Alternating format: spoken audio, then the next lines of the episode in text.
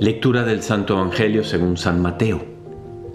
En aquel tiempo, Jesús recorría todas las ciudades y aldeas, enseñando en sus sinagogas, proclamando el Evangelio del reino y curando toda enfermedad y dolencia. Al ver a las muchedumbres se compadecía de ellas porque estaban extenuadas y abandonadas, como ovejas sin pastor. Entonces dijo a sus discípulos, La mies es abundante, pero los trabajadores son pocos. Rueguen pues al dueño de la mies que mande trabajadores a su mies.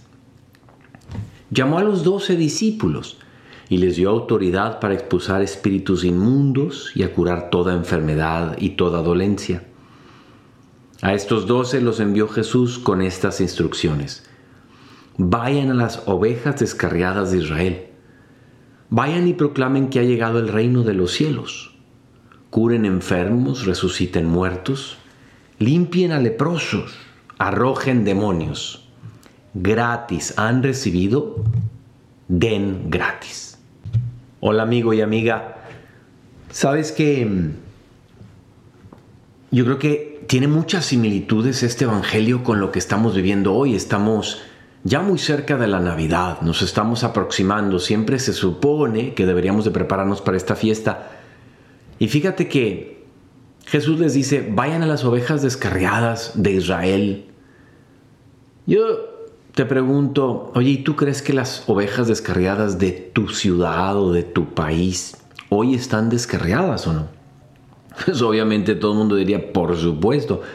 Cada vez vemos cosas más raras, cada vez vemos los corazones más rotos, cada vez vemos a gente buscando encontrarle sentido a la vida de maneras más extrañas y que no llevan a lo que están buscando. Bueno, pues toda la historia de la iglesia ha estado caracterizada, ha estado caracterizada, pues primero por ser una cosa chiquitita como una semilla y donde muchos laicos, muchísimos, para quien ha ido a Roma sabe que es verdad, laicos y junto con sus sacerdotes, todos juntos, pues sacrificaban o arriesgaban su vida por hacer vivir el Evangelio de Cristo.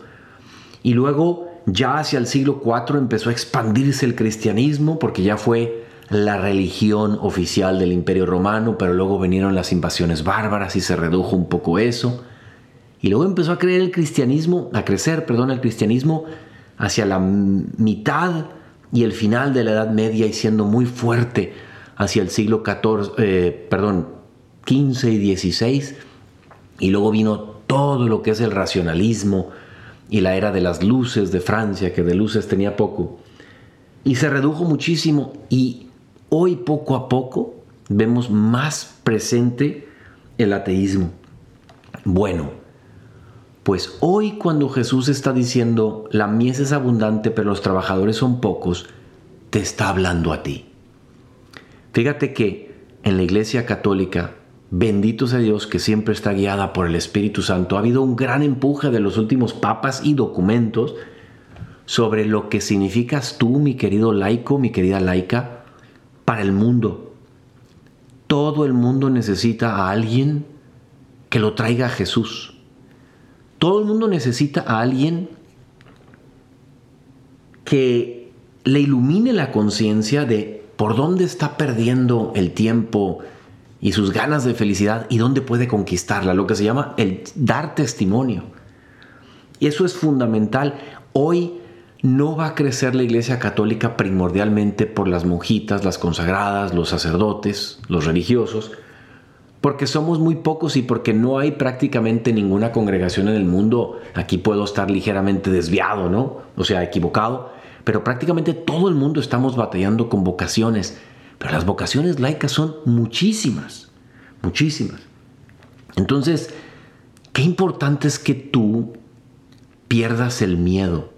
Hay una escena hermosísima en la película de El Señor de los Anillos cuando Galadriel está hablando con Frodo, que Frodo es un pues un jovencillo ahí timorato, atemorizado, y ella le dice, "Aquí está este anillo y tú necesitas llevar este anillo y necesitas ir a destruirlo. Y él le dice, No, pero no sé cómo, tengo miedo. Y ella le dice, si tú no lo haces, no lo hará nadie. Y él repite que tiene miedo. Y le dice, tranquilo, aunque seas muy pequeño, aún los más pequeños pueden cambiar el curso de la historia. Amigo y amiga, ahora que nos preparamos para esta Navidad, y vamos a estar escuchando mucho aquí en qué haría Jesús esto, todos nos estamos preparando, todos estamos queriendo tomar energías para empezar un nuevo año y qué mejor que hacerlo a través del nacimiento de Cristo en el mundo y en los corazones de cada uno. Pero yo te quiero invitar a lanzarte. Lánzate sin miedo.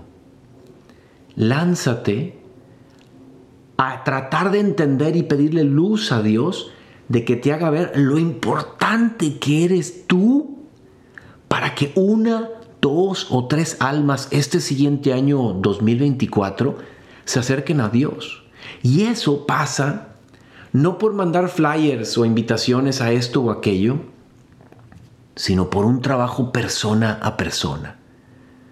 Qué increíble, nos, nos sorprende a todos cuando alguien se toma el tiempo para llamarnos o mandarnos una nota de voz, un mensaje personal, una cartita y decir, sabes que he estado pensando en ti, te estoy encomendando, como que nada más esas palabras nos abren el apetito a que a lo mejor Dios está queriendo hacer algo con nosotros.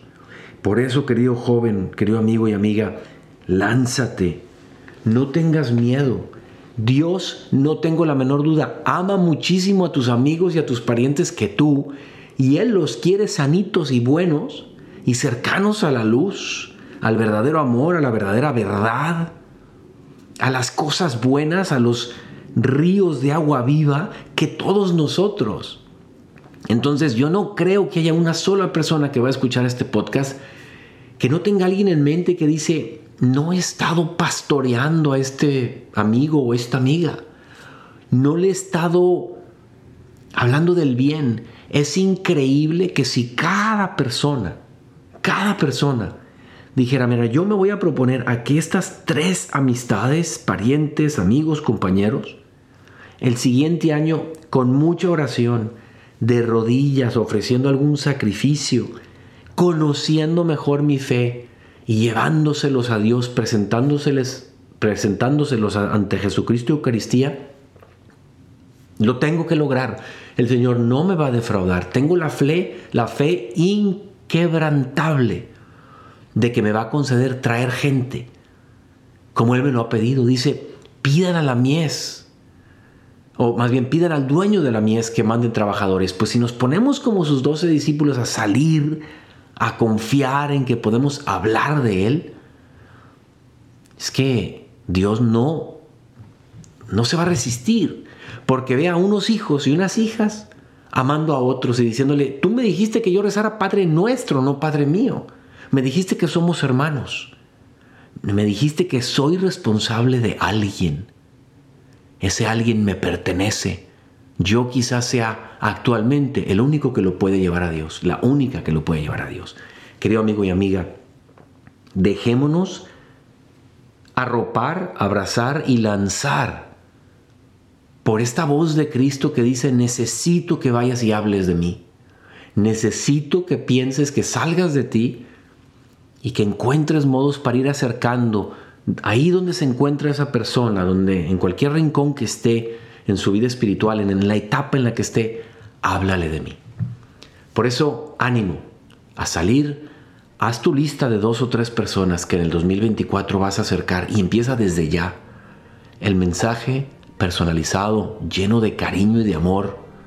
Dile, he estado pensando en ti y, y quiero que me escuches, quiero acercarte al bien.